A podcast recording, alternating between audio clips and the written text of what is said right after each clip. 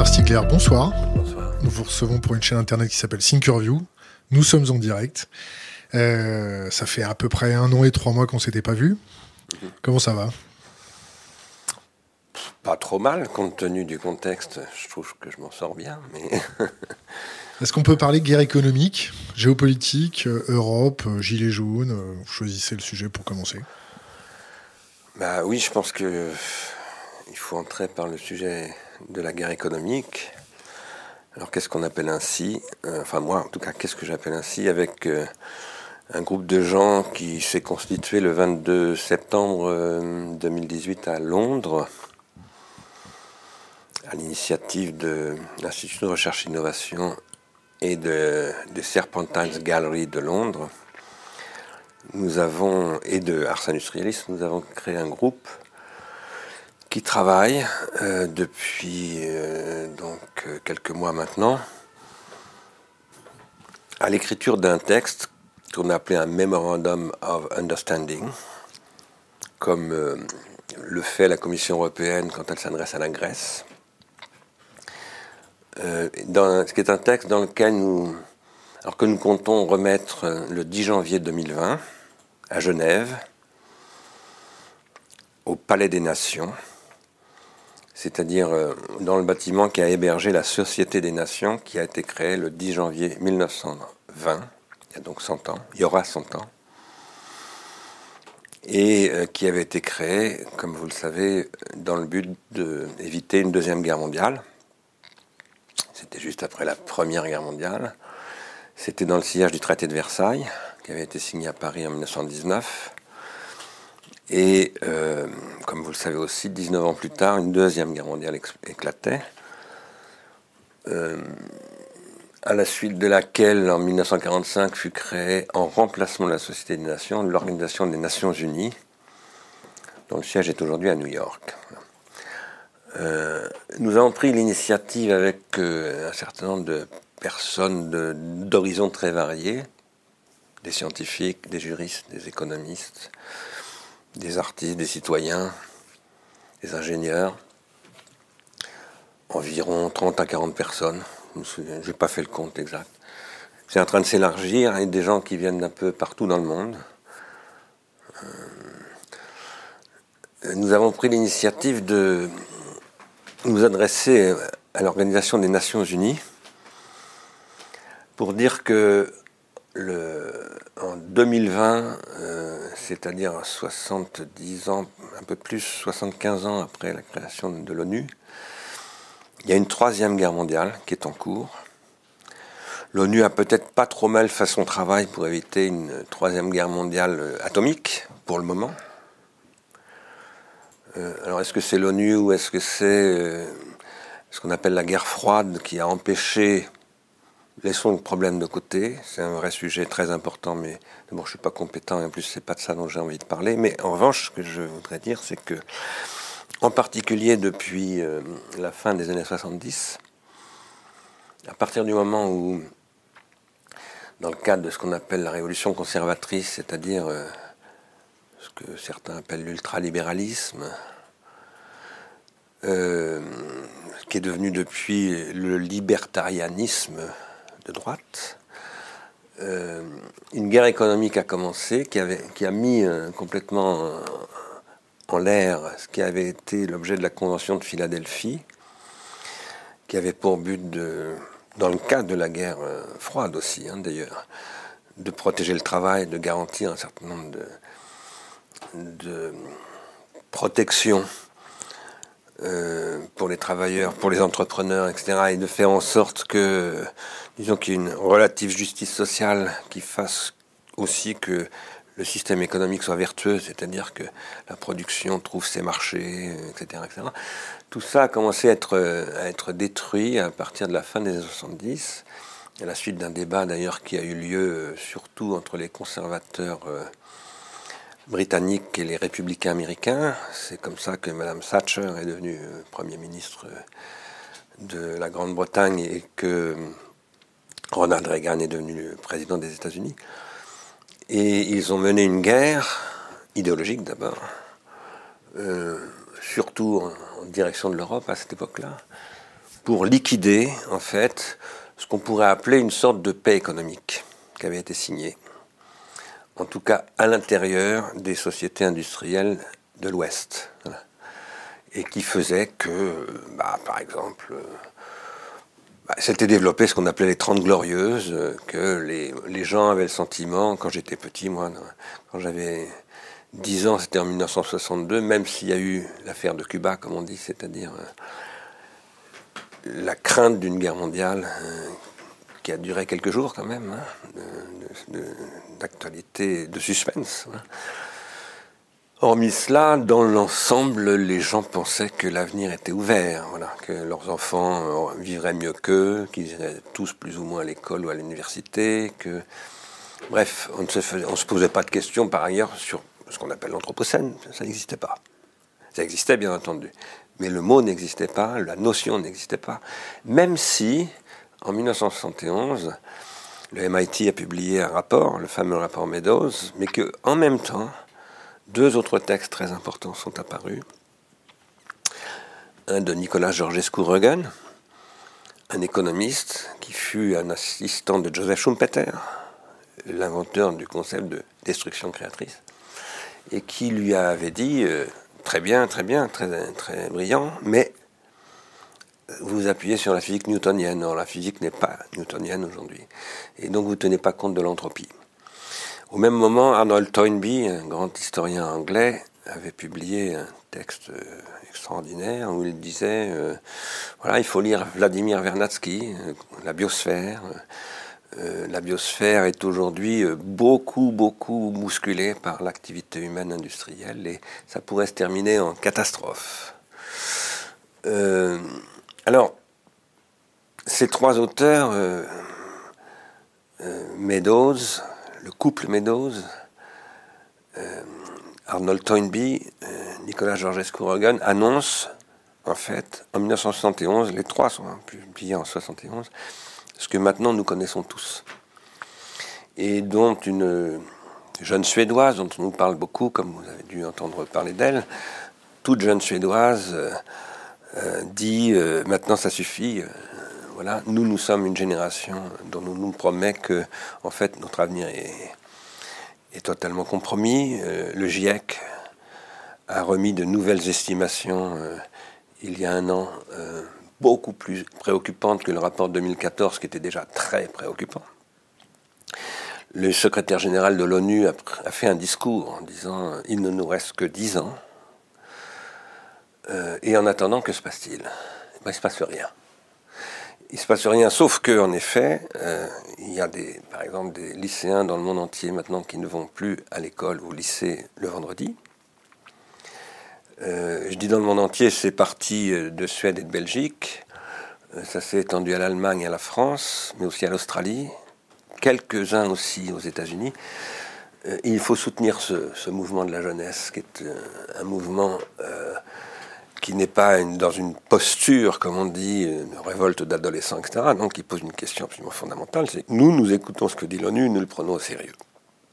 Et donc, nous vous demandons, et s'adresse aux États, de prendre ça au sérieux. Alors, bah, nous, nous essayons aussi de prendre ça au sérieux. Alors quand je dis nous, c'est des gens qui viennent de des mathématiques, de la physique, de la biologie, de la climatologie, euh, de l'économie, du droit, de la philosophie, euh, de, des, technologies de l'information et de la communication, ce qu'on appelle les computer sciences, etc. etc. Pas mal d'artistes aussi, et de gens comme ça donc qui viennent euh, d'Europe, euh, de toute l'Europe, de l'Est comme l'Europe de l'Ouest, d'Asie, de, l'Inde, du Japon. Nous avons des contacts en Chine. En Chine, c'est plus compliqué pour les gens d'intervenir au nom de la Chine. Donc, ils ne participent pas directement au groupe, mais nous échangeons beaucoup avec les Chinois aussi. Nous avons commencé à engager des discussions avec des, Africains, avec des grands personnages, grandes personnalités africaines avec l'Amérique latine. Et nous sommes en train de rédiger donc ce Memorandum of Understanding. Nous avons repris la terminologie officielle euh, des actes diplomatiques de ce genre, qui a été aussi utilisé pour euh, donner sa feuille de route, comme on le dit sur les médias, à la Grèce. Nous, nous voulons faire un memorandum of understanding tout à fait différent. Tout à fait différent et qui prend très au sérieux d'abord ce que disent les trois auteurs dont je parlais tout à l'heure. J'ouvre une parenthèse avant euh, qu'on déploie l'argumentaire du mémorandum.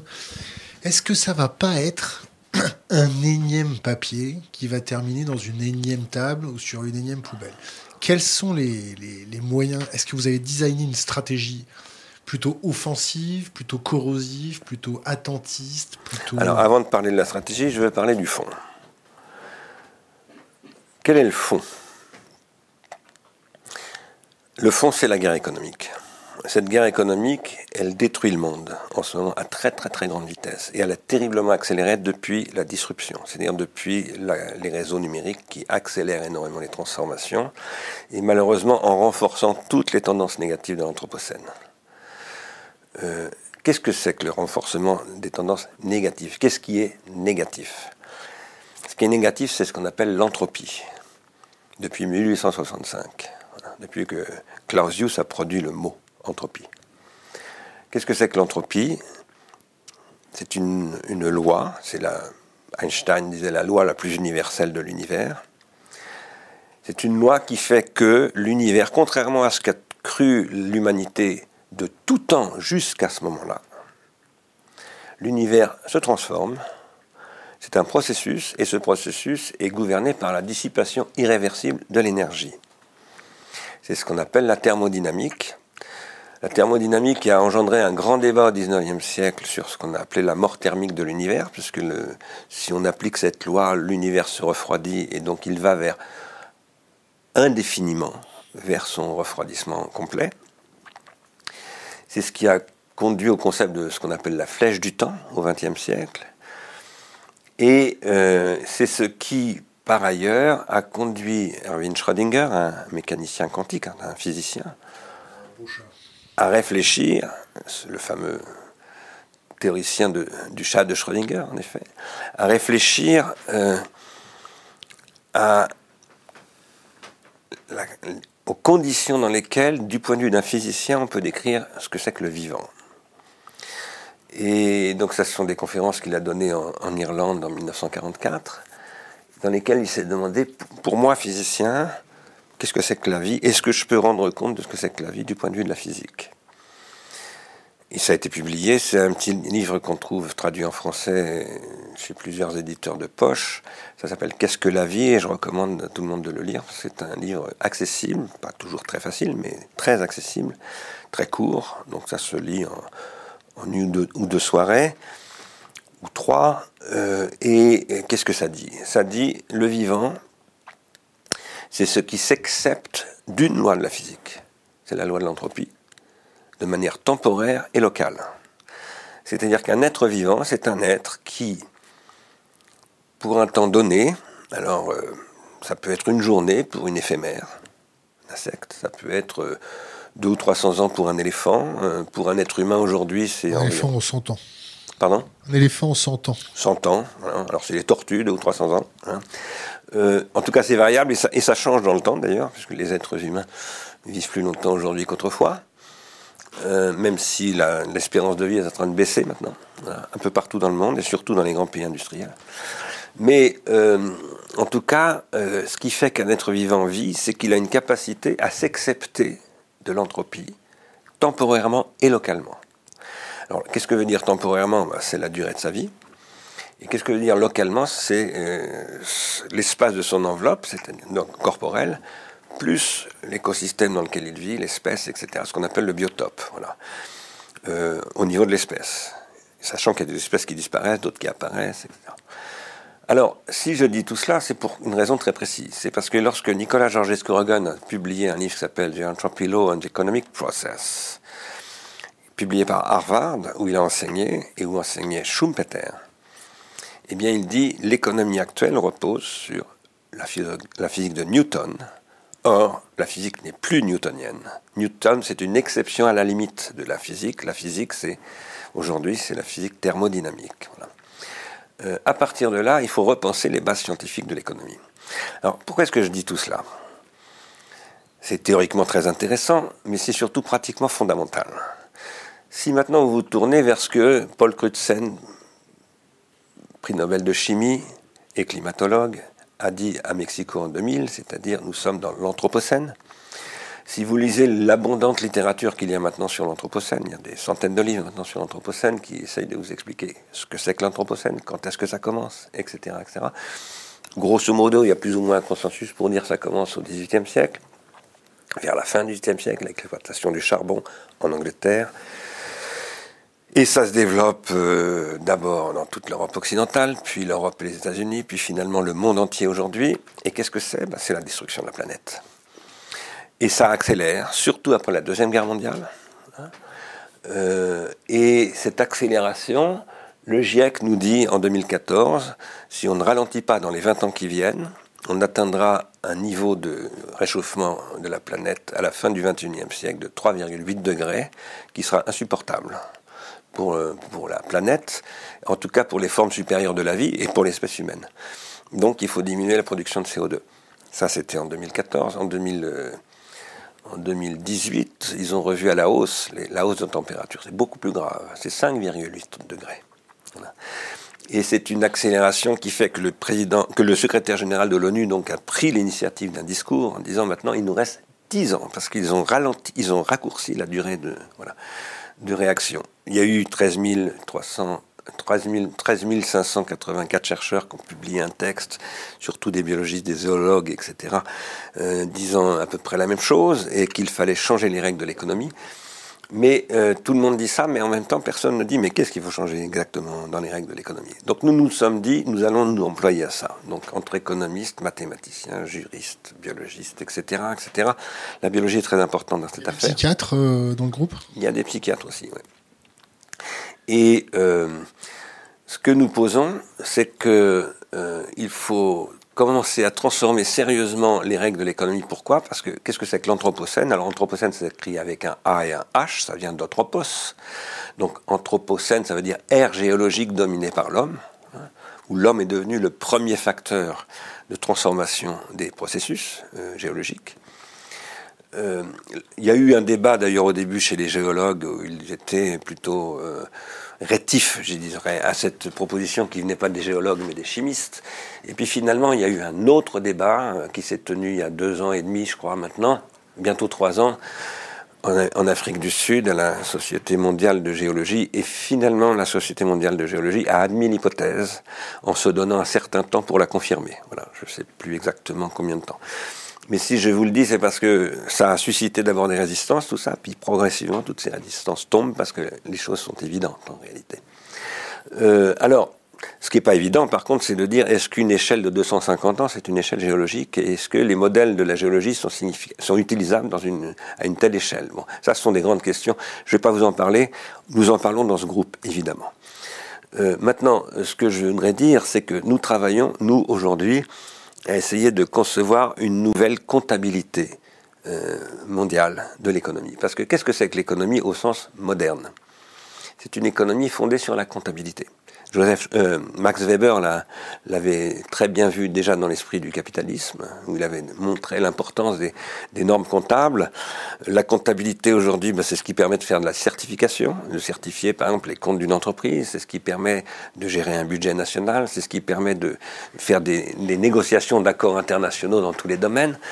Et nous pensons que ces règles comptables sont basées sur des indicateurs économiques qui sont faux et qui ont pour, euh, en gros pour euh, effet très pervers de valoriser l'augmentation de l'entropie. C'est-à-dire que plus vous produisez de l'entropie, plus vous êtes solvable. Sauf que vous êtes solvable à court terme, mais à long terme, vous détruisez la planète. L'anthropocène, en fait, c'est une augmentation générale de l'entropie. L'entropie, ça a trois dimensions aujourd'hui. L'entropie, au départ, c'est une notion de physique. C'est donc les thermodynamiciens qui calculent euh, ce qu'on appelle le taux d'entropie, c'est-à-dire le, taux de dissipation de l'énergie. Mais cette euh, notion a été introduite en biologie via Erwin Schrödinger, mais pas seulement lui. Hein. Alfred Lotka, dont je vous parlais tout à l'heure, bien avant Schrödinger, avait traduit ces questions-là aussi en biologie. Euh, et donc, par exemple, ce qu'on appelle euh, la, sixième extinction de masse, euh, qui est quand même une réalité, puisque en un siècle, on a perdu 70% de, la diversité biologique, ce qui est absolument colossal. Et quand on sait que le vivant, c'est une pyramide, et que ce qui est en haut de la pyramide suppose de s'appuyer sur ce qui est en dessous, eh bien, si on perd de la biodiversité, on perd aussi de l'espoir de durabilité de ce qui est en haut de la pyramide, c'est-à-dire nous, nous et les, et les vivants supérieurs. Euh, mais l'entropie, c'est également dans le champ de l'information. Et l'entropie informationnelle, aujourd'hui, on en voit très très bien les effets. C'est l'augmentation de la stupidité de masse, à laquelle ni vous ni moi nous n'échappons, parce que, comme, comme vous sans doute, moi en sortant, je vais regarder probablement mon smartphone, etc. etc. Nous sommes sous le contrôle d'un système informationnel qui aujourd'hui nous empêche de plus en plus de penser par nous-mêmes, de réfléchir, de faire fonctionner notre, notre noèse, comme disaient les Grecs, c'est-à-dire notre pensée. La noésis, ça veut dire la pensée. C'est l'époque de la dénoétisation par les technologies euh, de l'information, ce qui est extrêmement grave. Et ça fait que Donald Trump, par exemple, dirige les États-Unis, ce qui n'est pas très rassurant. Alors, tout ça, euh, c'est la concrétisation de l'augmentation des taux d'entropie dans tous les domaines de, de la réalité, dans la biosphère. Et c'est ce qui fait que, oui, par exemple, le GIEC disait en septembre dernier, euh, de l'année dernière, voilà, il reste 12 ans. Après, c'est trop tard. Plus rien ne sera récupérable. Alors nous, nous pensons qu'il faut se remuer, et que pour se remuer, il ne s'agit pas d'écrire un rapport pour qu'il aille dans un tiroir. Il s'agit de mobiliser euh, des communautés scientifiques, économiques, citoyennes, artistiques, juridiques, etc., etc., et pour poser les vraies questions. Quelles sont les vraies questions? Alors là, c'est ce qu'on essaye, nous, d'apporter d'un petit peu nouveau peut-être par rapport au débat général. Je vous parlais de Nicolas Georgescu-Rogan, un économiste reconnu, qui est au départ un mathématicien, qui fait de, l'économétrie, pour Joseph Schumpeter notamment. Mais Georgescu Rogan publie ce livre en 1971 en s'appuyant sur un article qui a été publié en 1945 par un biologiste qui s'appelle Alfred Lotka, lui-même mathématicien, qui est connu parce qu'il a, il a fait la fameuse équation de Lotka-Volterra, qui décrit des rapports proie-prédateurs euh, dans les années 20, 1920. C'est un mathématicien qui fait des mathématiques appliquées à la biologie et qui intègre euh, des modèles venus de l'entropie pour faire des statistiques sur, les, disons, sur la biologie des populations, voilà, des, grandes, des grands nombres de populations. Mais en 1945, après avoir d'ailleurs déjà écrit un certain nombre de choses sur ce registre-là, mais sans les avoir consolidées et synthétisées dans un article, à la fin de la Deuxième Guerre mondiale, il publie un texte extrêmement important euh, qui paraît dans une revue américaine qui s'appelle euh, Human Biology, que je vous recommande d'aller voir, 1945, Lotka, L-O-T-K-A, Human Biology, vous tapez ça sur Google, vous tombez directement sur le papier. Qu'est-ce que dit Lotka? Il dit l'espèce humaine est une espèce très particulière.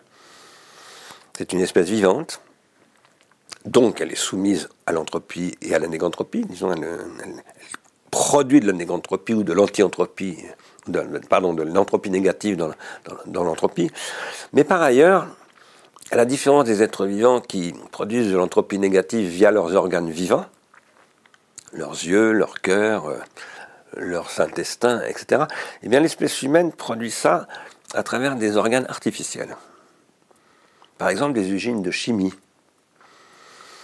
Euh, par exemple, des semences sélectionnées et cultivées avec euh, des technologies agricoles, etc., etc.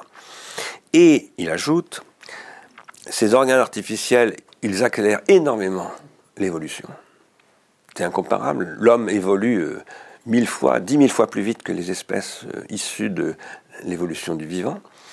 Et le problème, c'est que par ailleurs, ces organes, à la différence, ça c'est moi qui le dis, c'est pas l'autre cas, hein. c'est moi qui commente l'autre cas maintenant, quand je, ce que je vais dire maintenant, c'est qu'à la différence des organes naturels, qui sont spontanément voués à limiter l'entropie, euh, tout est fait dans, dans un corps euh, d'être vivant, que ce soit un arbre, un mammifère ou un insecte pour limiter l'entropie, et tous les organes coopèrent entre eux pour ça, eh bien les organes artificiels peuvent augmenter l'entropie.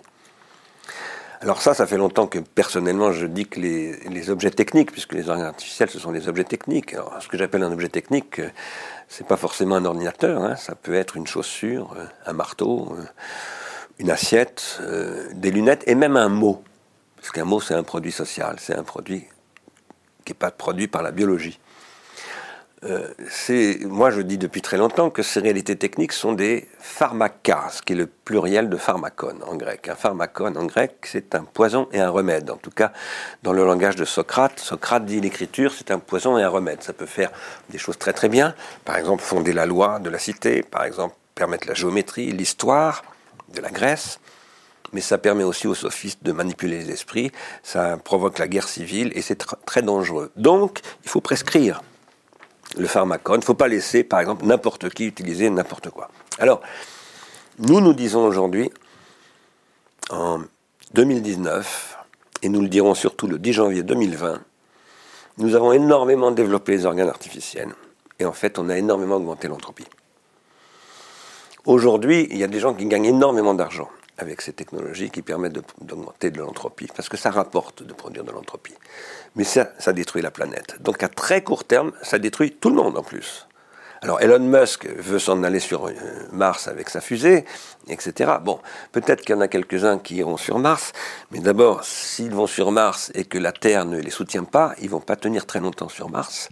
Et, Laurent Alexandre qui nous dit que la technologie et la science vont nous sortir. Hein. Bien sûr. Mais je ne vais pas parler de lui parce que c'est devenu un bouffon celui-là, donc euh, j'ai pas le temps à perdre à parler avec des bouffons.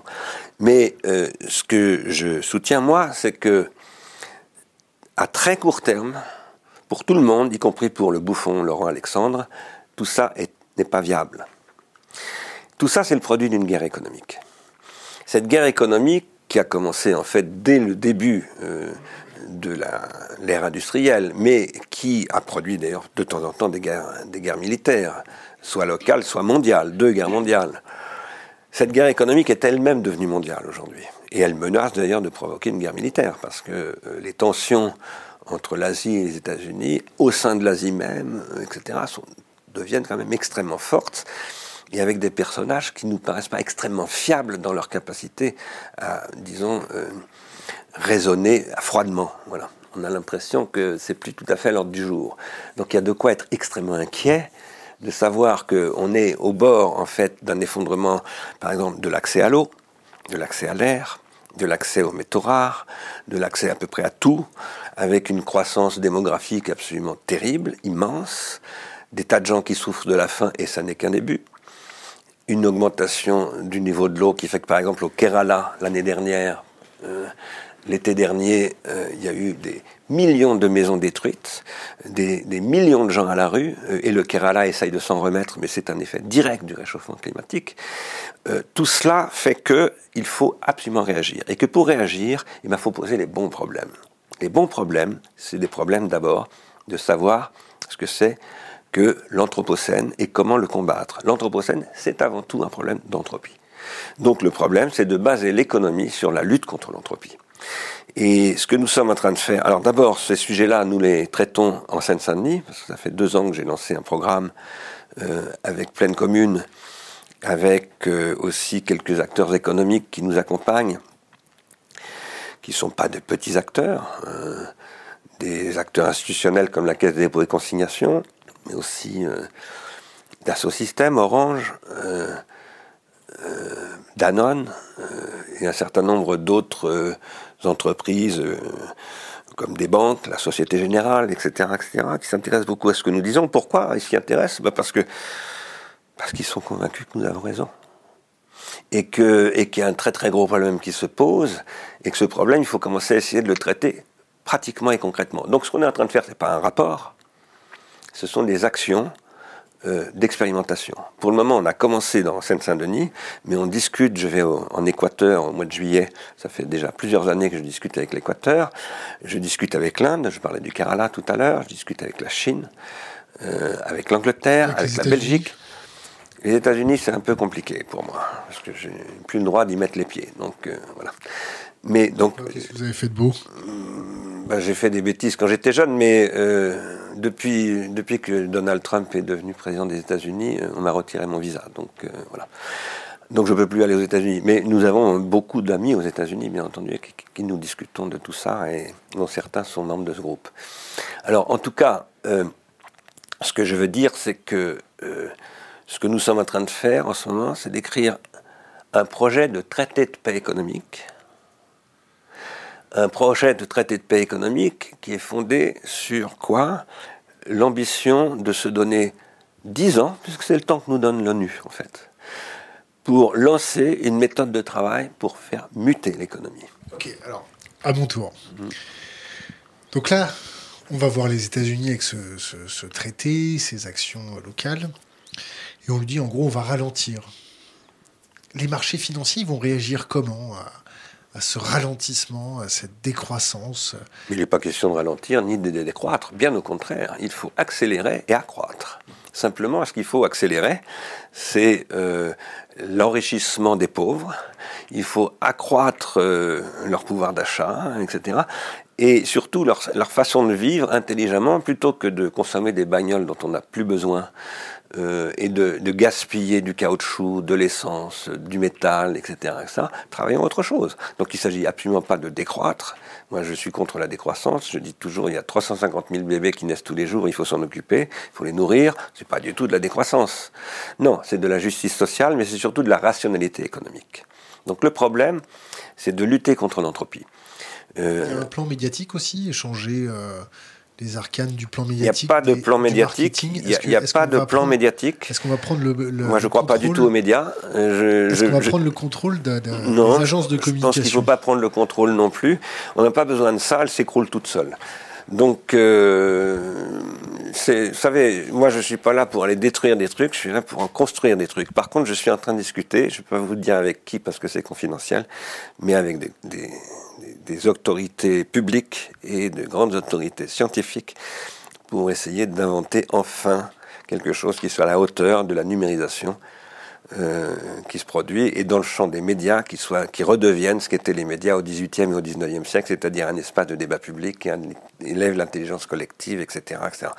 Et ça, il s'agit maintenant? Pardon? C'est plus le cas maintenant? Bah, c'est une catastrophe aujourd'hui, bien entendu. Vous le savez bien. On en a déjà parlé euh, l'année dernière. C'est une catastrophe et je vais pas en reparler parce que parce que j'ai pas envie de répéter des trucs. Euh, voilà, si les gens s'y intéressent, ils vont aller voir l'ancien entretien qu'on avait fait ensemble. Euh, maintenant, et puis ils vont aller voir le film que j'avais fait avec France 2 et un certain nombre de choses sur le temps de cerveau disponible, etc., etc. Je tiens juste à signaler quand même que le réalisateur de ce film a été attaqué en justice euh, à un moment donné, poursuivi par des gens du Parti socialiste, ce qui est quand même assez extraordinaire. Euh, bon, finalement, je crois qu'ils ont abandonné les poursuites, mais parce que, enfin voilà. C'était qui au Parti socialiste? Oh, je me souviens plus. C'était, je me souviens plus de leur nom. Enfin bon, c'est pour vous montrer à, quel niveau de dégradation la classe politique est tombée, quoi. Hein. Euh, enfin, alors nous, aujourd'hui, nous pensons que, bien entendu, les fonds spéculatifs, euh, ça, c'est une très grande réalité. Bien entendu, ils sont maintenant dans les, ils sont actionnaires dans pratiquement toutes les entreprises. Ils arrivent, ils prennent leur argent et ils s'en vont et donc c'est catastrophique.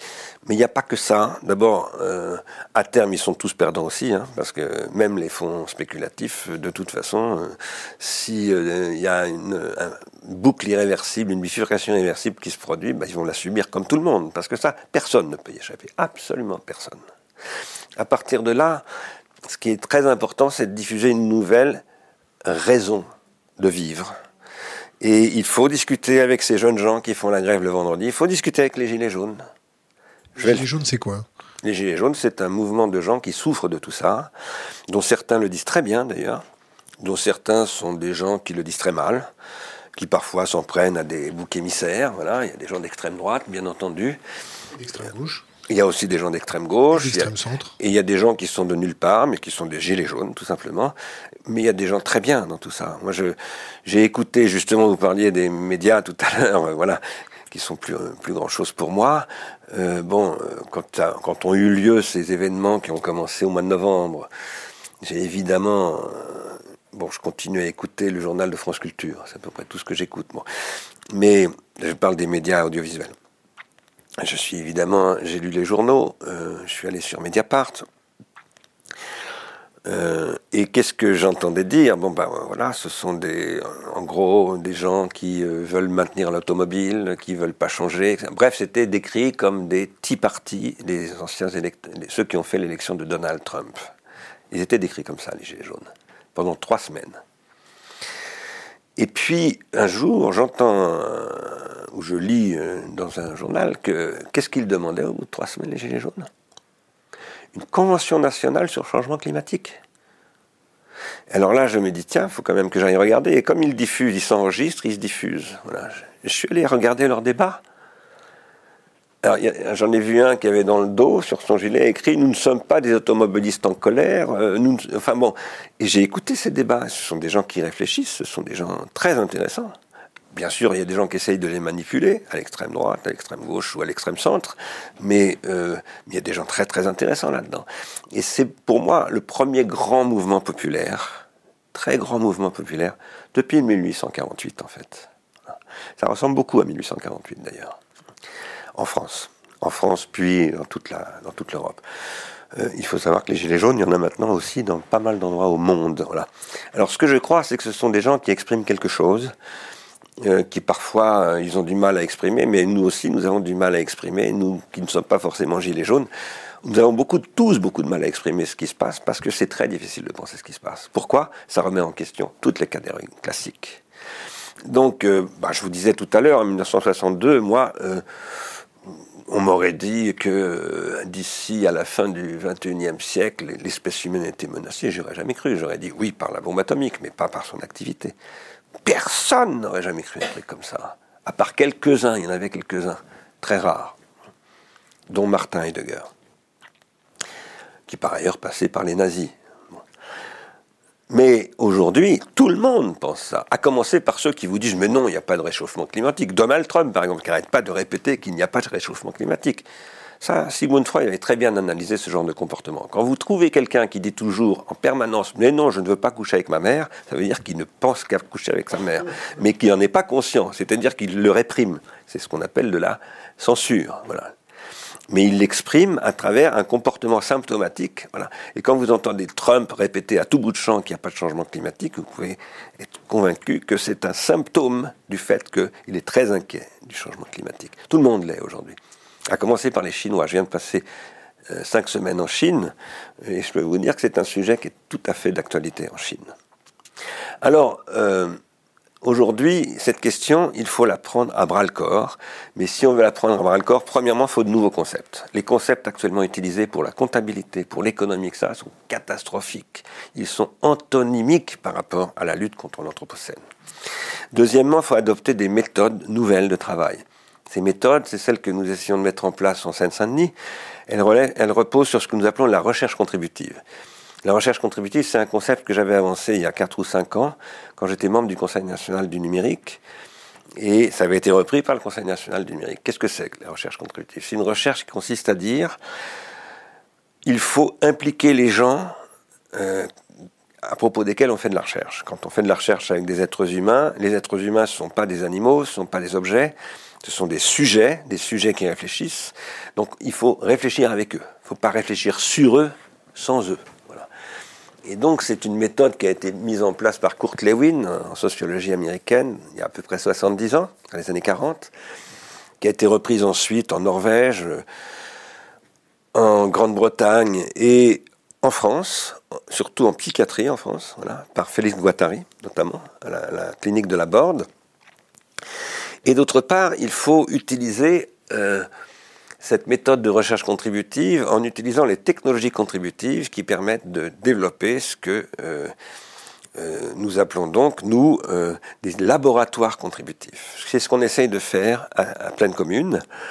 demain après-midi, par exemple, non, demain matin, j'ai un séminaire avec ce qu'on appelle la clinique contributive de, Saint-Denis, de, enfin, il y en a plus, de la PMI, PMI c'est-à-dire Centre de protection maternelle et infantile Pierre Sémar, où nous travaillons depuis maintenant six mois sous la direction d'une pédopsychiatre, à son initiative d'ailleurs, avec des, puéricultrices, des infirmières, des médecins généralistes, psychologues, euh, diététiciennes, sur euh, la destruction de l'éducation des bébés par les smartphones.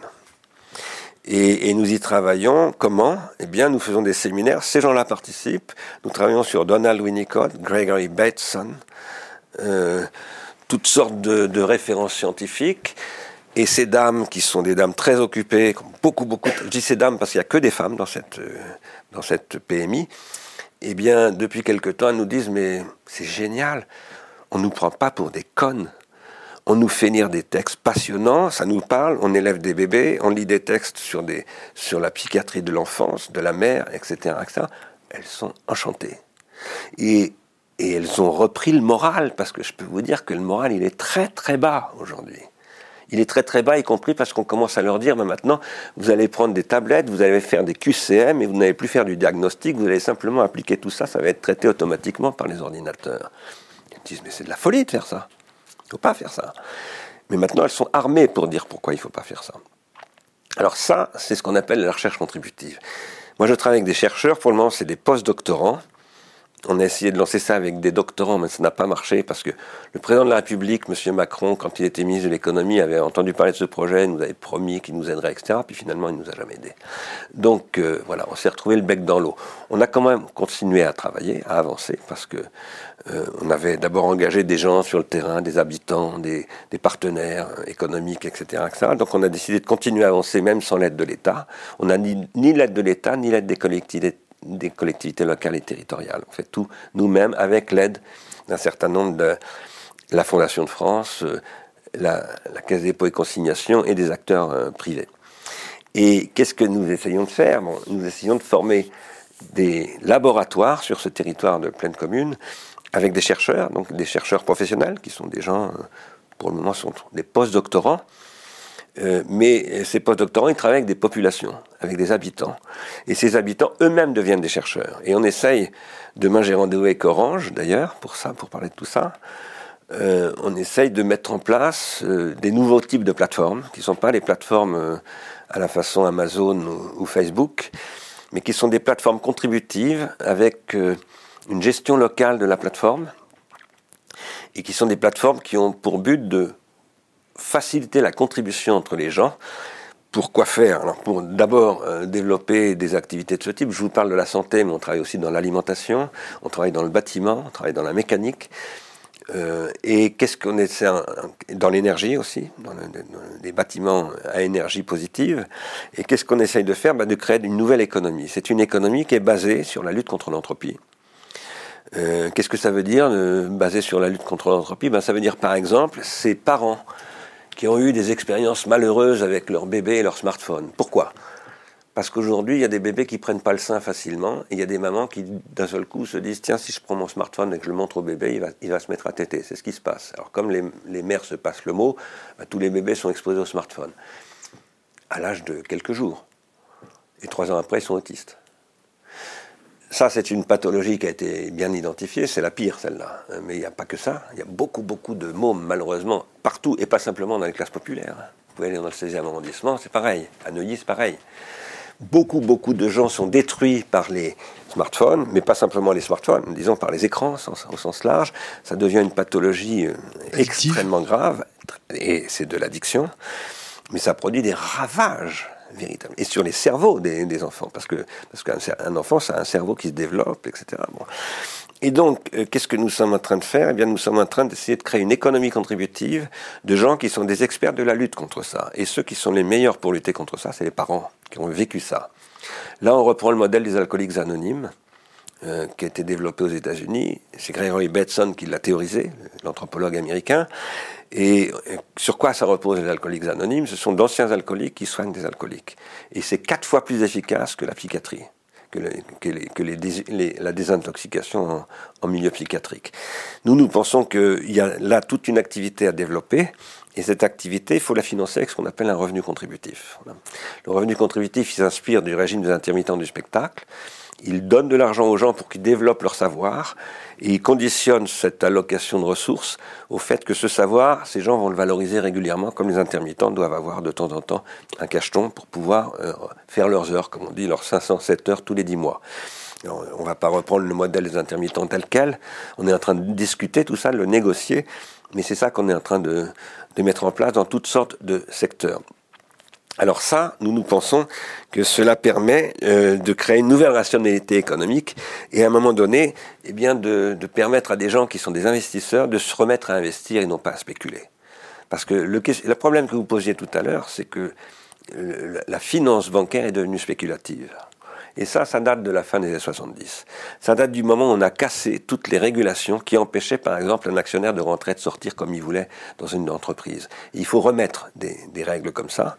Nous, nous pensons que pour le prouver, il faut expérimenter. Donc nous sommes en train d'expérimenter en Seine-Saint-Denis, mais nous allons écrire un appel d'offres et nous demandons à l'ONU de nous soutenir pour ça. Nous allons aller voir l'ONU avec des acteurs économiques pour dire mettez de l'argent pour lutter contre la guerre économique, pour pour, mettre en œuvre un traité de paix économique en permettant à toutes sortes de pays d'expérimenter des modèles d'économie contributive, de lutte contre l'entropie. Ça, c'est rationnel. Je peux vous dire que ça intéresse énormément les acteurs économiques, ça intéresse énormément les militants, euh, ça intéresse les ingénieurs, ça intéresse tout le monde. Voilà. Donc il faut le faire, c'est compliqué, hein. je ne suis pas en train de dire que c'est facile à faire, euh, mais ça c'est une vraie réponse et aux gilets jaunes et aux jeunes qui se mobilisent en ce moment pour leur avenir et qui ont bien raison de le faire. Donc, et par ailleurs, nous essayons de le faire par un débat contradictoire, c'est-à-dire en mettant en œuvre les procédures euh, classiques du domaine scientifique, c'est-à-dire la critique par les pairs. Là, là c'est la version Bernard Stiegler, c'est-à-dire soft, on, réfléchit, on développe localement, on expérimente. On a 10 ans pour faire ça. C'est peut-être un peu trop soft. Il n'y a, pas, a pas une version un peu plus euh, opérative On va chercher les mecs par la peau du. Et on leur dit maintenant ça suffit ta spéculation, tu vas faire une psychothérapie. Non, ça j'y crois pas du tout. Ça, vous savez, je vais vous dire une chose. Une, façon genre un peu plus maoïste. Oui, oui, mais ça fait. J'ai 67 ans. Et je suis rentré dans les mouvements d'extrême gauche, j'avais euh, même pas 16 ans. Voilà. ça revienne, ça? Non, mais c'est pas que je, crains, crains rien du tout le de. Mouvement à l'ancienne euh, de l'extrême gauche. Non, je, non, non, je crains, je crains pas ça. Euh, ce que je crois, par contre, c'est que on a assez perdu de temps comme ça. Donc non, je ne crois pas du tout qu'il faut aller chercher. Enfin, non, ça c'est du blabla, c'est de la posture. Et justement, je pense qu'il faut passer ce que j'appelle moi un nouveau compromis historique il y a euh, des acteurs économiques qui aujourd'hui sont des capitalistes. Tous les acteurs, ou presque, qui n'ont pas, qui sont pas passés par le capitalisme, sont effondrés. Il y a des acteurs qui cherchent à sortir de ce modèle-là en passant par le coopérativisme, l'économie sociale et solidaire, etc. Bah, regardez ce qu'ils deviennent, ils deviennent tous des entreprises capitalistes. Voilà. Euh, il y a des gens qui développent des modèles nouveaux auxquels je m'intéresse beaucoup, et ça j'y travaille en Seine-Saint-Denis, c'est ce qu'on appelle les communs. Et je le connais par quoi? Par le software, par le free software, parce que c'est comme ça que j'ai découvert tous ces sujets. J'ai été moi-même responsable d'équipes comme ça. Donc je connais très bien. Ça, j'y crois beaucoup. Mais c'est pas du tout euh, un problème de aller prendre les spéculateurs par la peau du je sais pas quoi. Non, ça c'est ce qu'on disait au début du Front populaire et ça a mal fini. Donc euh, ce que je crois, c'est que la vraie question, c'est de se remettre à réfléchir, d'une part, et d'autre part à faire des choses démonstratives et des choses démonstratives et efficaces. Voilà. Les gens ne veulent plus du blabla. Ce qu'ils veulent, c'est qu'on fasse des choses, qu'on démontre des choses. Et, pour ça, il faut proposer des concepts, des partenaires, des objets, des, terrains et des méthodes. Voilà. Et nous, nous avons tout ça. Alors je ne dis pas qu'on a tout, mais nous avons des propositions très concrètes à faire. Après, est-ce que la question se pose de, alors, par exemple, de mettre un terme à la spéculation financière? Oui, bien entendu. Prendre l'avion? Mais prendre l'avion, c'est pas le problème. C'est pas du tout le problème. C'est pas comme ça qu'il faut poser les problèmes. Les problèmes ne se posent pas au niveau des comportements individuels, se posent au, niveau des, concepts. Par exemple, cette jeune femme dont j'arrive plus à retrouver le nom, là, cette jeune, euh, jeune fille de 16 ans, cette suédoise, laquelle on sait. Greta, voilà. Thunberg. Thunberg. Bon, elle dit je prends pas l'avion. Elle a refusé de. Très bien, moi je lui reproche rien du tout, mais ça c'est un manque de réflexion. parfois il faut absolument prendre l'avion. Euh, c'est pas la question. Et la question, c'est pas de supprimer les avions. La question, c'est de supprimer le transport des haricots verts depuis le Kenya jusqu'en France pour faire plaisir euh, aux bobos de Paris, par exemple. Ça, c'est scandaleux. C'est scandaleux parce que d'abord, les gens qui cultivent ces haricots verts, ils en touchent euh, un pour mille du prix. ils n'ont pas de quoi manger, ils n'ont pas de culture vivrière pour eux.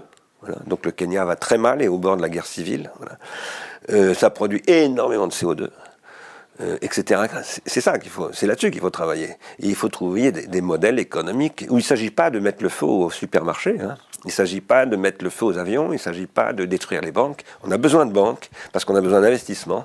On est dans une société industrielle, il faut de l'investissement. On a besoin même de, même de marketing. Moi, je combats le marketing. Mais, mais, on a besoin de marketing. Quand vous créez de l'innovation, vous avez besoin de marketer. Est-ce que, est que le, le, marketing de ces 30 dernières années n'a pas définitivement empoisonner les cerveaux des consommateurs. Mais non, rien n'est définitif. Rien n'est fini. C'est comme les alcooliques anonymes. Je vais vous raconter les alcooliques anonymes. Ils finissent très mal. Hein. bien entendu. Mais rien n'est. Moi, je suis un ancien alcoolique. Donc, euh, je, sais de quoi je parle. Euh, rien n'est définitif. Ça n'existe pas, définitivement. Si, l'entropie est définitive. Oui.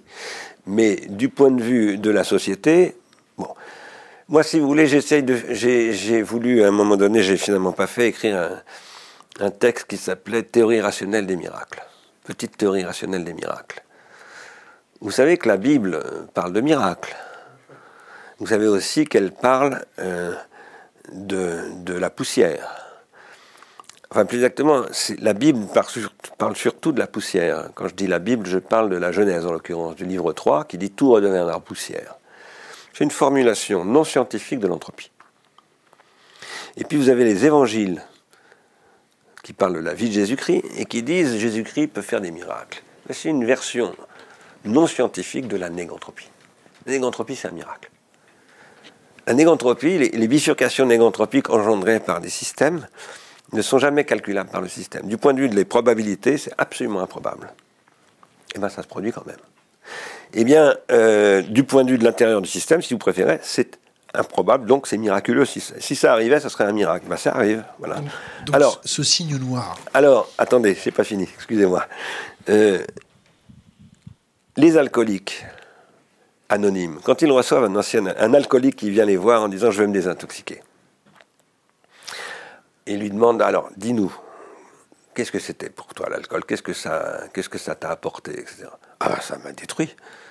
C'était, ça a été la, fin de ma vie. Ça a été, c'est l'horreur l'alcool et tout ça.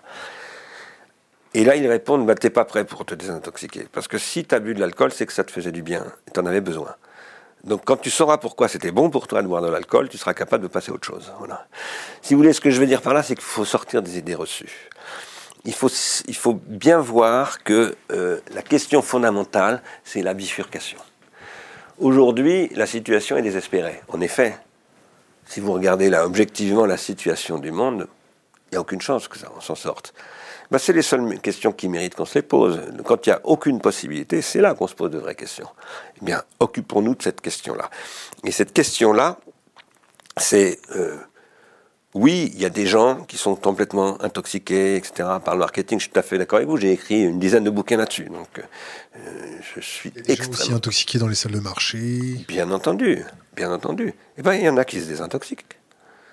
Il y a, de, il y a, des, il y a des gens qui ont été euh, voilà, très, très, très intoxiqués, puis qui sont, sont désintoxiqués. Je vais vous donner deux exemples, trois même.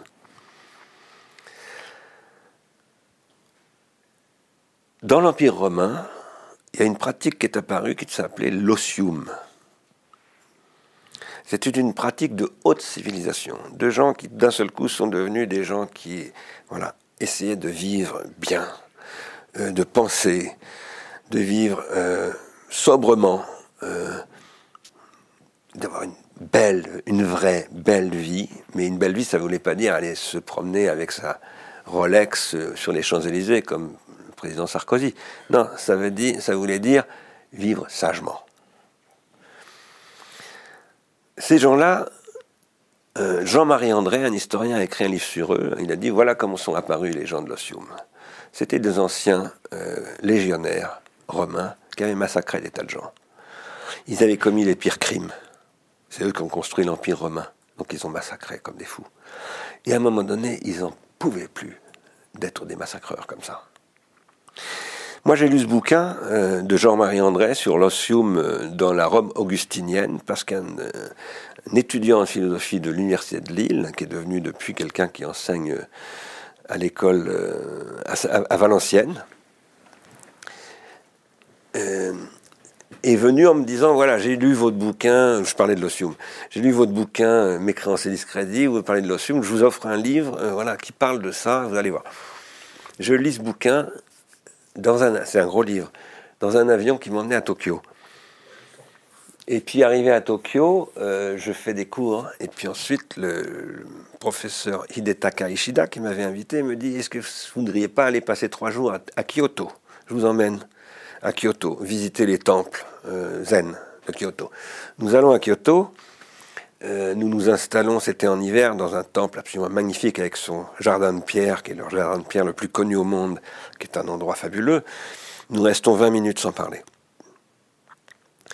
Et le, jardin de pierre fait de l'effet sur moi, parce que les jardins de pierre, ça a un effet un peu hypnotique et ça, vous, ça vous met dans un état hein, tout à fait spécial.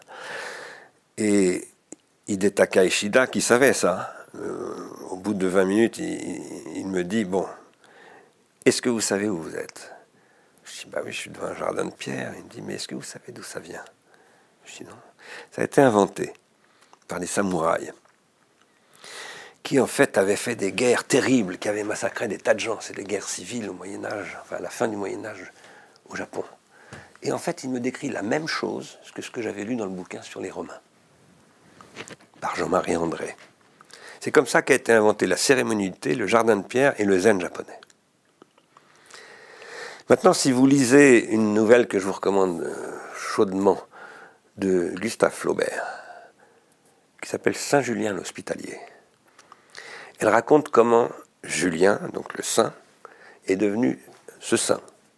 Un saint, ordre mendiant, enfin, qui est devenu un, saint comme, euh, comme on les connaît au début du, après l'an 1000, au Moyen-Âge. Qui c'était celui-là? C'était un seigneur qui massacrait il massacrait aussi, il massacrait les animaux, lui. Et puis un jour, il a, il a, il a, détruit euh, toute une famille de cerfs. Le mâle, la femelle et l'éléphant, les, les, petits. Comme pour rien, à l'arbalète. C'est ce que raconte la légende de Saint-Julien l'Hospitalier. Et là, il y a le, le, mâle, qui était toujours pas mort, est venu vers lui, s'est dressé comme ça. Il lui a dit Tu tueras ton père et ta mère. Et il s'est écroulé. C'était donc une parole comme ça.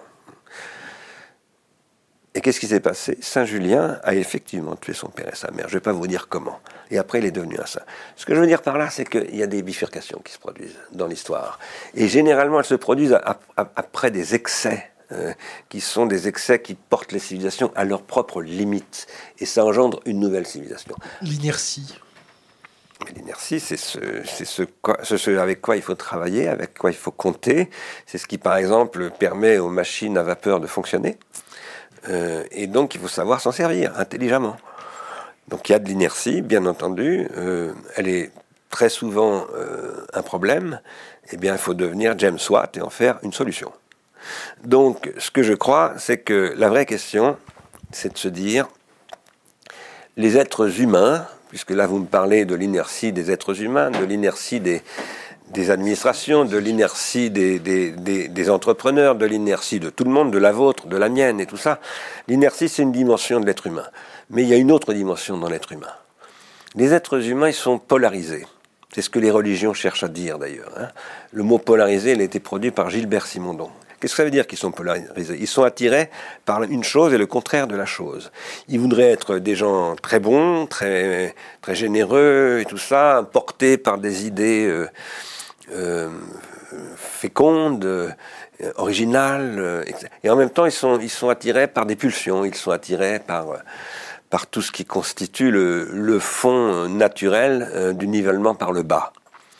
C'est ce qu'exploitent aujourd'hui les médias à fond. Voilà. C'est pour ça que les médias sont devenus une catastrophe. C'est une poubelle, les médias aujourd'hui. Il n'y a pratiquement plus de médias. Il y en a encore quelques-uns, mais ils sont très rares qui exploitent pas tout ça. Le sensationnel, le sexe, le sang, etc., etc. Y compris l'incendie de, la, Notre-Dame, parce que cet événement est évidemment un événement. Il m'a fait pleurer cet événement. Mais il est exploité d'une manière indigne, voilà, et, de manière stupide. Quoi qu'il en soit, et, stupide que ça? et instrumentalisé surtout. Il est très instrumentalisé.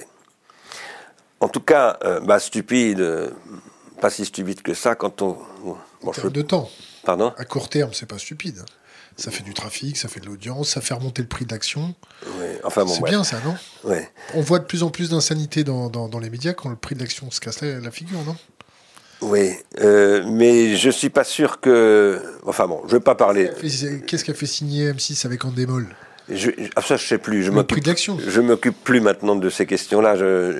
J'ai mis les mains dans les, dans les poubelles pendant longtemps et j'ai décidé de, de ne plus de ne plus me salir les mains. Donc ça m'intéresse plus du tout. Voilà.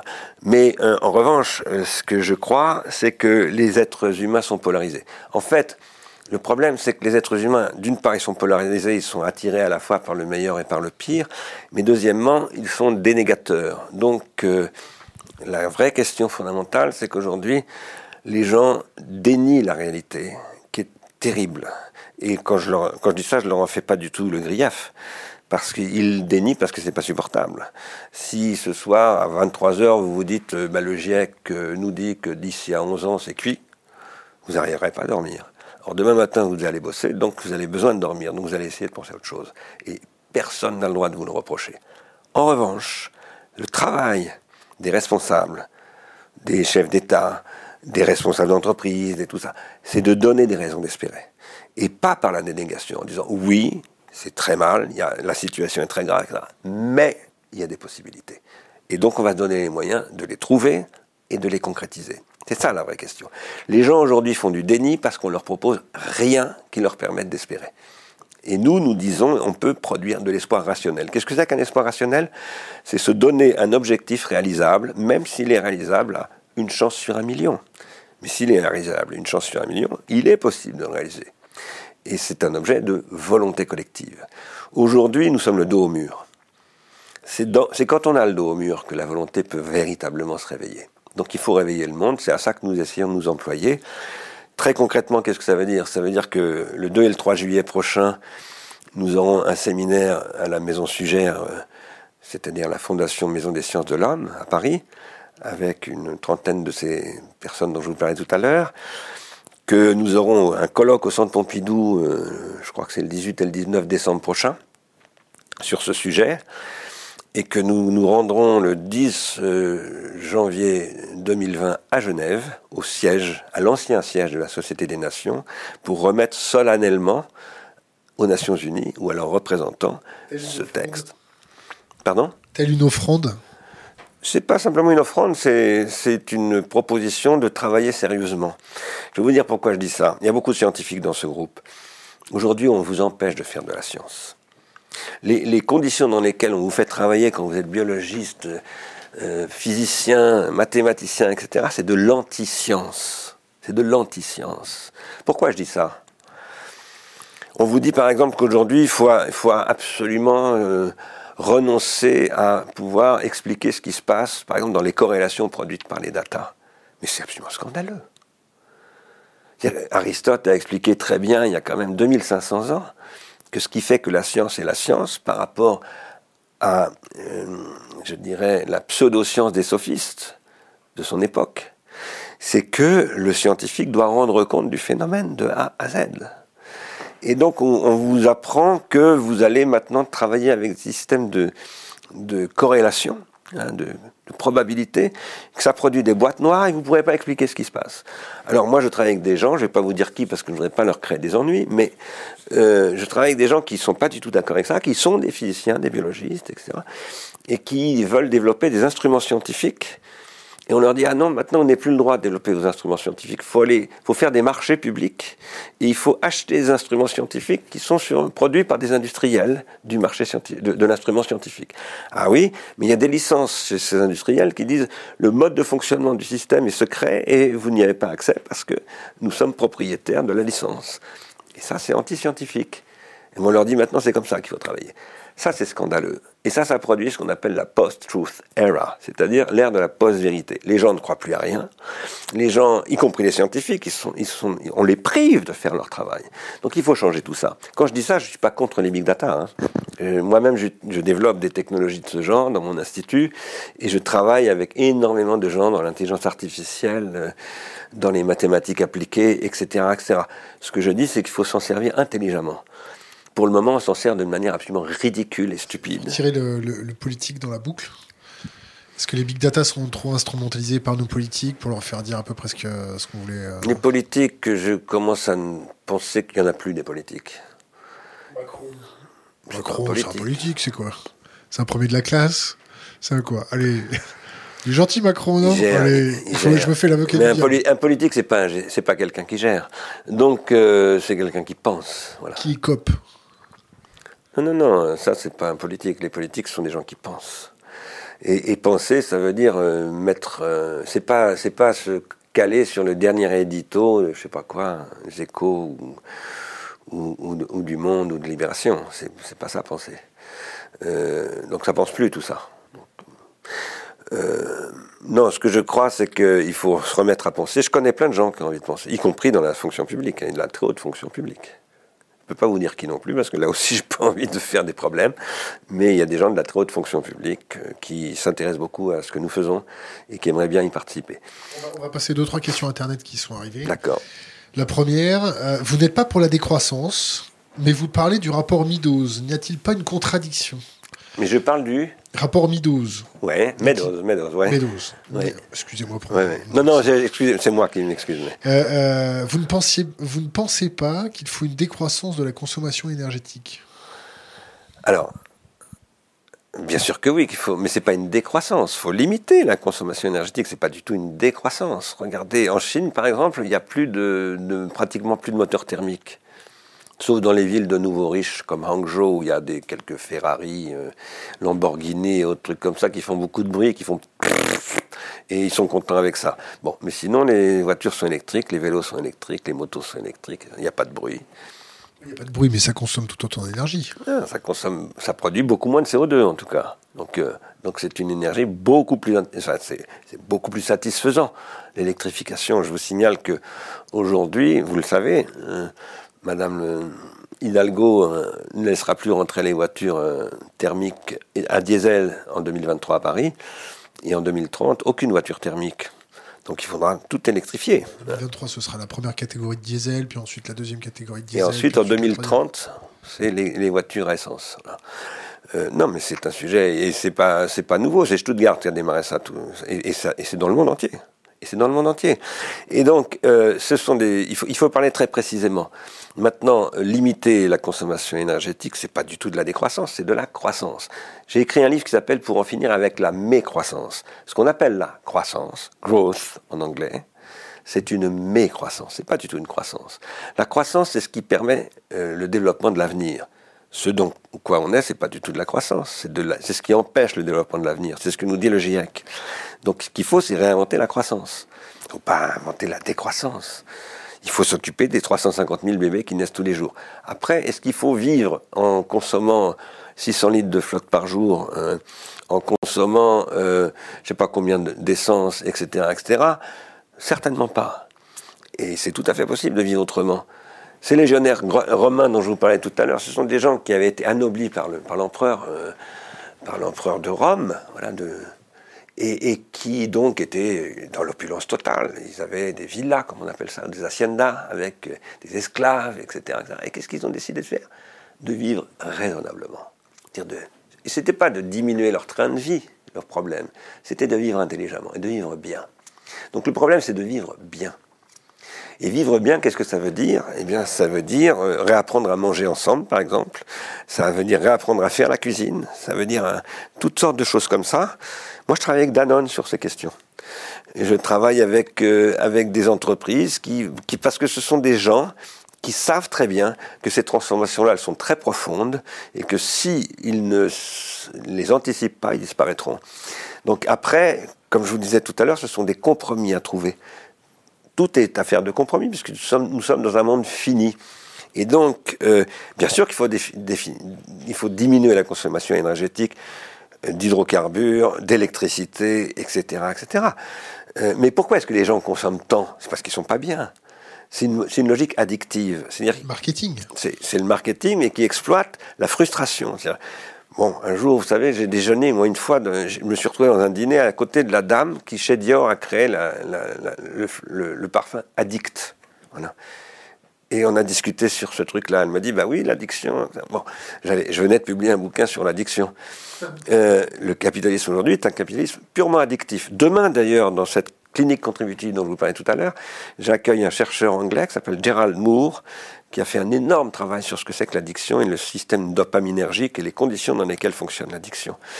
Euh, aujourd'hui, on est dans un, système qui, euh, qui est basé sur la ruine des gens, de l'environnement des gens et au bout du compte de la biosphère au sens de Vladimir Vernadsky. Donc il faut développer une vraie croissance. Alors j'ouvre une parenthèse.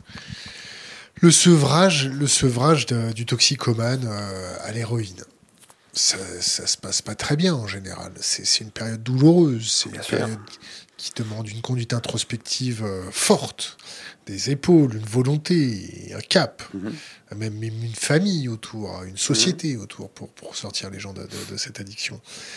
Est-ce que je peux me faire un parallèle douteux avec le capitalisme? Est-ce que le sevrage du capitalisme, euh, prédateur, sans limite, sans foi ni loi, mégalomane, ne va pas entraîner des convulsions délétères et irréversibles pour notre, euh, notre société, la stabilité de notre société bah Alors, d'abord, ces questions-là, moi j'y ai travaillé pendant plusieurs années avec l'hôpital Marmottan, qui est spécialisé dans la... la des traders à la cocaïne? Désintoxication de l'héroïne, puisque c'est Claude Olivenstein qui a créé cet hôpital il y a déjà pas mal d'années. Et j'ai eu la chance de travailler avec son successeur, qui s'appelait Marc Valeur. Maintenant, il a pris sa retraite. Euh, et qu'est-ce que Qu'est-ce que c'est que cet hôpital? Ben, C'est un hôpital où on soigne, des, on soigne des toxicomanes à l'héroïne. Plus seulement, maintenant on travaille aussi sur le, le jeu, l'addiction aux jeux vidéo, le shopping compulsif, enfin tous ces trucs-là. Euh, en addictologie, pas simplement à Marmottan. C'est des sujets sur lesquels je travaille beaucoup. On peut très bien désintoxiquer les gens.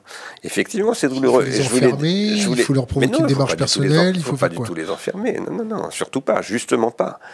Euh, il faut partir de gens qui se sont désintoxiqués pour les désintoxiquer. Je vous l'ai dit, moi-même, j'ai fait des cures de désintoxication. Et euh, ce que je crois, c'est que la question fondamentale, c'est d'une part de croire dans les gens, hein, Deuxièmement, d'étudier un petit peu les sujets dont on parle, c'est-à-dire, euh, il y a des gens qui travaillent sur ces questions depuis des décennies maintenant, avec des résultats très positifs, donc euh, il faut les regarder.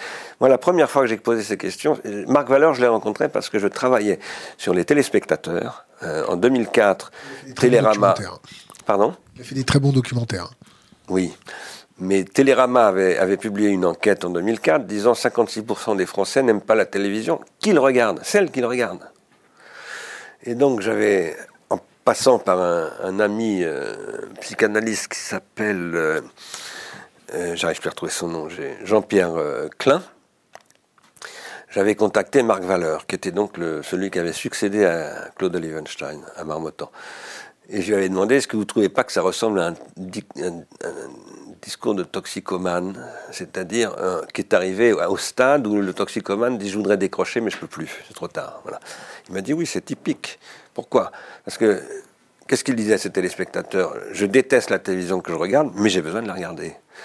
Après, moi, j'ai fait beaucoup d'études sur le. J'ai lu beaucoup, beaucoup d'enquêtes qui ont été faites sur ce problème, et j'ai trouvé une enquête dans le Maryland qui a été faite pendant 30 ans sur 40 000 familles américaines. Et qu'est-ce qu'elles disent, ces familles américaines? Au bout de 30 ans de télévision, de consommation à haute dose, elles sont déprimées, etc. Mais elles disent, mais surtout ne coupez pas la télé, parce que sinon on se tape tous dessus. Si vous, arrêtez la télé, euh, on ne sait plus parler, on ne sait plus... Voilà. Ça, c'est l'intoxication. Après, il y a des procédures de désintoxication. Il faut faire que la désintoxication devienne une activité économique. Et que cette activité économique, elle soit rentable. Mais rentable dans la durée. Pas prédatrice, rentable. Euh, c'est pour ça que pour moi le problème c'est pas de se désintoxiquer du capitalisme, c'est de se désintoxiquer d'un mode de fonctionnement actuel du capitalisme qui est le modèle spéculatif. Quand je vous dis ça, moi j'ai combattu le, capitalisme toute ma vie.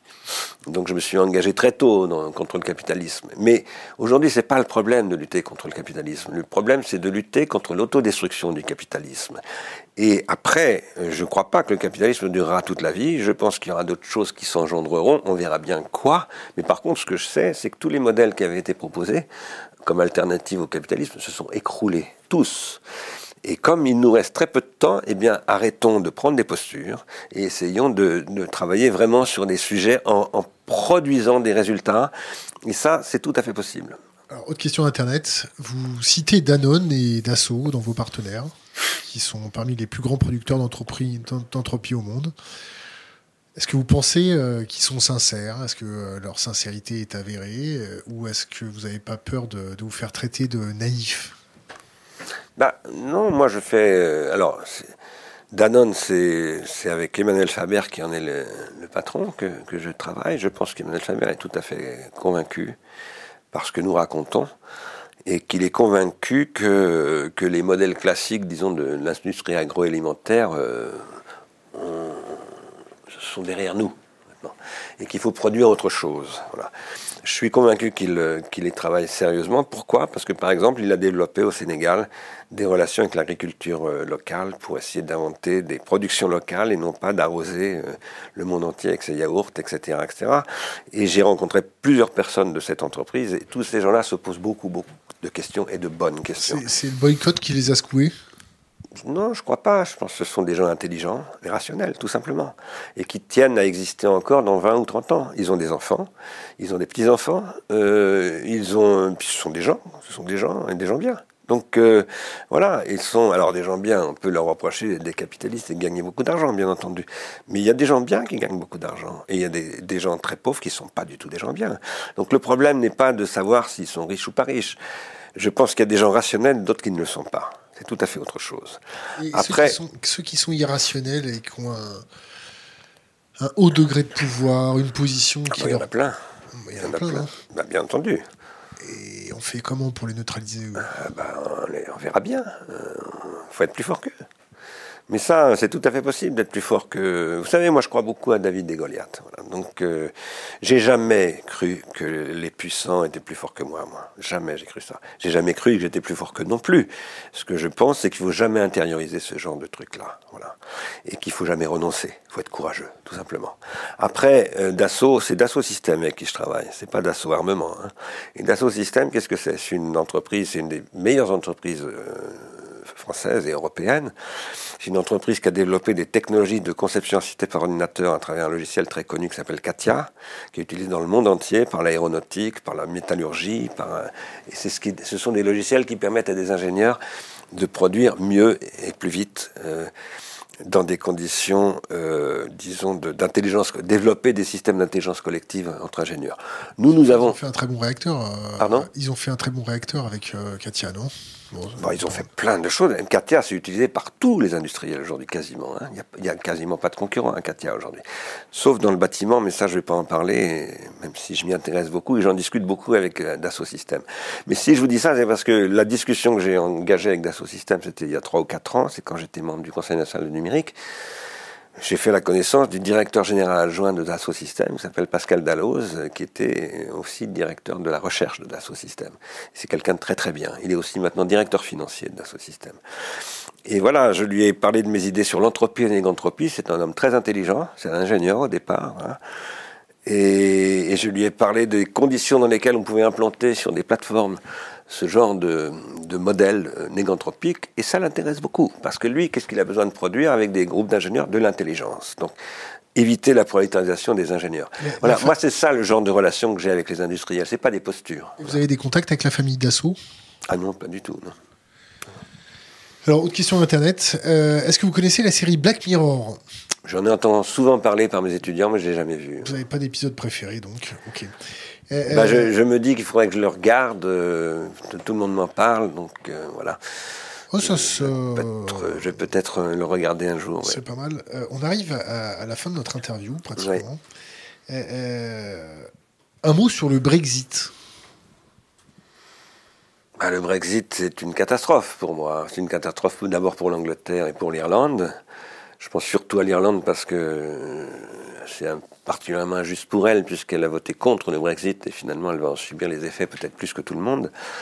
C'est une catastrophe. Euh, je travaille beaucoup avec l'Angleterre, donc j'ai beaucoup d'amis anglais et, donc je vois bien quel effet ça a sur, euh, sur eux. Je pense que c'est une catastrophe pour l'économie anglaise. Euh, après, la grande, la grande question, c'est pourquoi, qu'est-ce que qu'est-ce que représente le Brexit? Le Brexit est peut-être un précurseur des élections du 26 mai prochain non pas que les gens vont sortir, euh, que les Belges ou les Allemands ou les Espagnols vont sortir de l'Union européenne, mais c'est quand même le, symptôme d'un échec catastrophique de l'Europe. Et donc, euh, moi, je suis un pro-européen. Mais j'ai voté non au traité constitutionnel de 2005. C'est d'ailleurs pour ça que nous avons créé Ars Industrialis. C'était pour essayer de penser un avenir de l'Europe au-delà de ce traité constitutionnel. Euh, j'ai été scandalisé par les élections européennes de 2004 où, le Parlement européen avait fait afficher dans les métros à Paris euh, Vous êtes européen, vous êtes consommateur, nous sommes là pour défendre vos intérêts de consommateur. Et donc pour moi, c'était honteux de dire ça, parce que c'était complètement nier la citoyenneté européenne et la citoyenneté tout court. Donc je suis, je suis un, un européophile, mais, mais aujourd'hui l'Europe n'existe pas. Hein. Aujourd'hui l'Europe c'est un, un, espace d'extension euh, des modèles ultralibéraux euh, à toute l'activité, et je pense que c'est une catastrophe. Et donc euh, le Brexit est une conséquence de cette absence de politique que je connais bien, hein, parce que j'ai été directeur de l'INA quelque temps. J'allais souvent à Bruxelles, je discutais beaucoup avec des, des commissaires européens ou des fonctionnaires de de, l'Europe. Je connais, je connais assez bien la politique industrielle européenne. Enfin, en gros, pour vous dire ce que j'en pense, c'est qu'il n'y en a pas de politique industrielle en Europe et que ça, c'est le problème. Si vous allez en Chine, il y a une politique industrielle. Au Japon, il y a une politique industrielle. Aux États-Unis, il y a une politique industrielle. Mais en Europe, il n'y en a pas. Ce qui est très paradoxal, puisque une grande partie des meilleurs scientifiques qui travaillent aux États-Unis viennent de France, d'Allemagne, de Belgique, etc. Donc c'est là qu'on forme souvent les meilleurs scientifiques, les meilleurs ingénieurs, mais ils restent pas en Europe parce qu'on leur propose rien. Donc l'Europe, c'est un échec catastrophique. Je pense qu'on va le payer très très cher dans un mois. Euh, J'en suis absolument désolé. Et nous, nous essayons aussi dans ce groupe de travailler euh, à un au-delà de l'effondrement européen pour aussi reconstruire l'Europe. Parce que je pense que l'Europe a une responsabilité face à l'Anthropocène historique. C'est elle aussi qui a déclenché tout ça quand même. Euh, et qu'elle euh, elle a aussi des ressources exceptionnelles. Ça reste le continent le plus riche du monde, même si ça a beaucoup baissé la richesse de l'Europe, mais ça reste le continent le mieux éduqué du monde, le mieux protégé sur le plan médical, etc. Et, donc il y, a, une très très grande euh, culture en Europe et euh, à partir de là, je pense qu'il y a de quoi euh, relancer un projet européen. Mais certainement pas avec les, dogmes de la Commission européenne et, des soi-disant représentants des nations actuelles au Parlement européen. Parce que là, je pense que c'est catastrophique. À, la Commission européenne, il y a un alcoolique ou pas? Il y a peut-être plusieurs. Euh, si je vous dis la crétinisation de l'Europe par le lobby américain, ça vous fait penser à quoi? Ah bah ça me parle énormément, bien entendu. je pense que c'est tout le problème. Vous savez, j'ai écrit euh, quand j'étais directeur général adjoint de l'INA, c'était ça ma position. Euh, j'avais dans mes attributions le conseil au gouvernement sur la politique industrielle de l'audiovisuel. Donc je faisais des notes au gouvernement. Et donc, euh, quand le 3 avril 1997, la FCC, la Commission fédérale des communications américaine, a annoncé qu'en 2003, elle demandait à toutes les stations de radio et de télévision de passer au tout numérique, et qu'en 2006, elle fermait toutes les fréquences analogiques, j'ai écrit au Premier ministre, qui était Lionel Jospin, qu'en plus je connaissais personnellement, en disant, voilà, il faut une politique tout à fait nouvelle, euh, européenne, et je me suis fait jeter je me suis fait jeter par, euh, David Kessler, que je connais d'ailleurs personnellement très bien aussi, qui m'a dit mais tout ça c'est des bêtises. Euh, pourquoi est-ce qu'il m'a dit ça? C'est parce que je lui disais mais la télévision ça passera sur Internet à partir de 2000. Et donc il m'a rionné en me disant mais il faut développer la télévision numérique terrestre. je lui ai dit la télévision numérique terrestre ça va coûter extrêmement cher et c'est une technologie déjà obsolète. Donc, euh, alors qu'est-ce que qu'est-ce qu'on m'a répondu? L'INA doit doit être privatisé. Il faut aller sur le marché. C'est le marché qui a une intelligence stratégique. C'est pas les gens comme toi. Et c'est une catastrophe parce que la TNT a été développée. C'est un gaspillage honteux. Voilà pendant ce temps-là, on a laissé se développer ben, tout ce qui a conduit à YouTube, etc. Euh, non, c'est une voilà. Et, ça, c'est l'effet d'un lobbying idéologique en fait hein, de la révolution conservatrice au niveau européen sur Jospin comme sur tous les chefs d'État hein, de, de, cette époque. Voilà, et c'est ce qu'il faut dépasser. Si je vous dis le bouc émissariat, ben, ça a de l'avenir de l'avenir. Qu'est-ce que c'est qu'un bouc émissaire? En, grec, ça se dit un pharmakos. Qu'est-ce que c'est que le pharmakos? J'ai écrit un livre là-dessus. Le livre s'appelle Pharmacologie du Front National. Quand vous souffrez d'un pharmacone, je vous disais tout à l'heure, tous les artifices sont des pharmacas. Par exemple, si vous prenez de l'aspirine, ça peut vous donner mal à l'estomac. Donc ça vous soulage la tête, mais ça vous fait un trou dans l'estomac. Si vous ne savez pas vous servir de votre smartphone, il va vous intoxiquer, il va vous ruiner, il va vous détruire votre bébé, etc., etc. Qu'est-ce que vous êtes plus précieux dans la vie? Encore plus que la prunelle de vos yeux, etc. Ce sont des éléments dangereux. Il se trouve que quand c'est pas bien euh, prescrit ces éléments dangereux, comme on doit prescrire les antibiotiques, etc., etc., d'une manière savante, eh bien, ça fait, ça fait que les gens subissent les conséquences. Aujourd'hui, une grande partie des classes populaires dans le monde entier, pas simplement en France, subissent les conséquences néfastes de la technologie, du pharmacone industriel. Qu'est-ce qu'elles font dans ce cas-là, ces gens-là? Qu'est-ce que nous faisons? Parce que nous en sommes tous là. Nous nous en prenons à quelqu'un d'autre, en général. Alors ça peut être le voisin, ça peut être ses propres enfants, ça peut être sa femme. C'est assez souvent le cas. Hein. Si vous avez remarqué ça, euh, Alain Resnel a très bien montré dans un de ses films. Vous vous faites maltraiter par votre chef de service. Vous dites rien parce que vous dites si je dis quelque chose, je me fait virer. Donc, euh, donc vous, vous, taisez. Mais quand vous rentrez chez vous, vous mettez une baffe à votre gosse ou, ou à votre femme. Ça arrive encore, ce genre de choses. Pourquoi? Parce que vous avez besoin d'expulser euh, la violence que vous avez subie, la faire subir à quelqu'un d'autre. Ça, c'est la bêtise. Il y a un type qui s'appelait Jésus-Christ qui disait Mais il ne faut pas faire ça, il faut tendre l'autre joue. Je ne suis pas chrétien du tout, je ne suis pas religieux du tout. Ce que je veux dire par contre, c'est que toute la civilisation, qu'elle soit chrétienne ou pas chrétienne, elle consiste à interrompre ces, circuits de la vengeance, voilà. ou, de, la victimisation des, des gens qui, qui n'y sont pour rien. Voilà. Euh, donc, euh, le bouc émissaire, c'est ça. Un bouc émissaire, c'est celui qui est victime de quelque chose dans quoi il n'a rien à voir, mais il subit à la place de quelqu'un d'autre ou de quelque chose d'autre. Aujourd'hui, malheureusement, c'est ce qui nous menace. Et dans un contexte extrêmement tendu sur le plan planétaire et dans le monde entier, c'est très très très dangereux et ça peut conduire à ce que j'appelle la guerre civile mondiale. Mais ça, il faut l'éviter à tout prix. Et c'est possible. Oui, si, je vous dis Julian Assange. Bah, Julian Assange, euh, c'est quelqu'un, je suis très malheureux de savoir ce qui lui arrive, vraiment très malheureux. Un jour, quelqu'un est venu me voir en me disant euh, Assange, j'aimerais bien te rencontrer. Alors, euh, parce qu'il il avait du temps à l'ambassade de l'Équateur à Londres, il lisait beaucoup, il avait lu un de mes bouquins, donc il voulait me rencontrer. Ben, j'ai dit très bien, je vais aller le voir. Je suis allé voir Assange. J'ai passé une journée, une demi-journée avec lui à Londres. On a même eu le projet d'écrire un livre ensemble. Parce que c'est un type très savant. Il a fait des études de physique. Euh, il réfléchit beaucoup. Il a aussi une pratique extraordinaire. Il est courageux. J'avais ce, ce projet d'écrire ce livre avec lui. J'ai aussi fait une journée au Centre Pompidou pour lui. C'était euh, cinq ans d'incarcération de Julian Assange. Il y a plein de gens qui sont venus, euh, des gens très connus. Voilà, on a fait une espèce de, je dire, une manifestation pour la libération de Assange. Et puis il a, il a fait une énorme bêtise. Il a contribué à l'élection de Donald Trump. Ça, c'est une réalité. C'est une réalité. Il a effectivement, euh, je crois, pas mal coopéré avec la Russie. Euh, et, vous avez des preuves?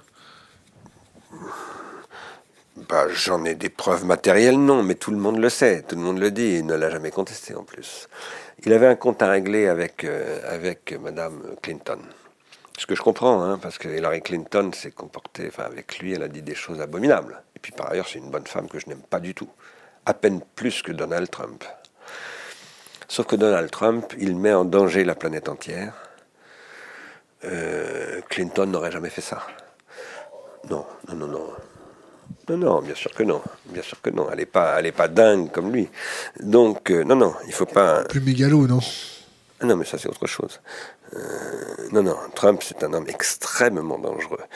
Donc voilà, j'ai plus communiqué avec Gillian Assange depuis cette, cette affaire-là. Je lui en veux, comme, comme la très grande majorité des Américains parce que c'est aussi à cause de ça que je peux plus aller aux États-Unis. Mais, mais après, je, évidemment, je suis très triste de, de voir ce qui lui arrive. Euh, et j'espère que ça va s'arranger, mais je suis plutôt très très pessimiste à cet égard. Autre, question, euh, quand la cupidité et le narcissisme deviennent les valeurs dominantes, qu'est-ce qu'on fait? Ce ne sont pas des valeurs, c'est des dévalorisations dominantes eh bien, euh, il faut, je vais devoir m'arrêter bientôt, il faut euh, précisément lire Nietzsche, il faut lire mon dernier livre sur Nietzsche. Est-ce que vous avez un conseil Nihilisme, ça s'appelle. Dernière question. Donc il n'y a plus de valeur dans le nihilisme. on, est en train de vivre l'accomplissement du nihilisme. Par quoi? Par le calcul. Et c'est ce que, c'est ce que le, Nietzsche décrivait comme le règne des moyennes. Voilà, tout est transformé en moyenne. Euh, et du coup, il n'y a plus de valeur, justement. Euh, quand je dis euh, il n'y a plus de valeur, c'est pas au sens réactionnaire, il faut défendre nos valeurs, etc. Non, ce que je veux dire, c'est qu'il n'y a plus de. Le, goût de la vie, même, est en train de s'effondrer. C'est ce que Nietzsche appelait le nihilisme. Après, il faut lire Nietzsche, il faut lire mon dernier livre. Qu'appelle-t-on penser Avec un A? La dernière question, c'est pas une question, c'est laisser un conseil pour les jeunes générations, une bouteille à la mer. Bah, il faut suivre la consigne, arrêter d'aller au lycée le vendredi. Et puis il faut suivre ce qu'on va faire au Centre Pompidou au mois de décembre prochain. Bernard Stiegler, merci. À bientôt. À bientôt.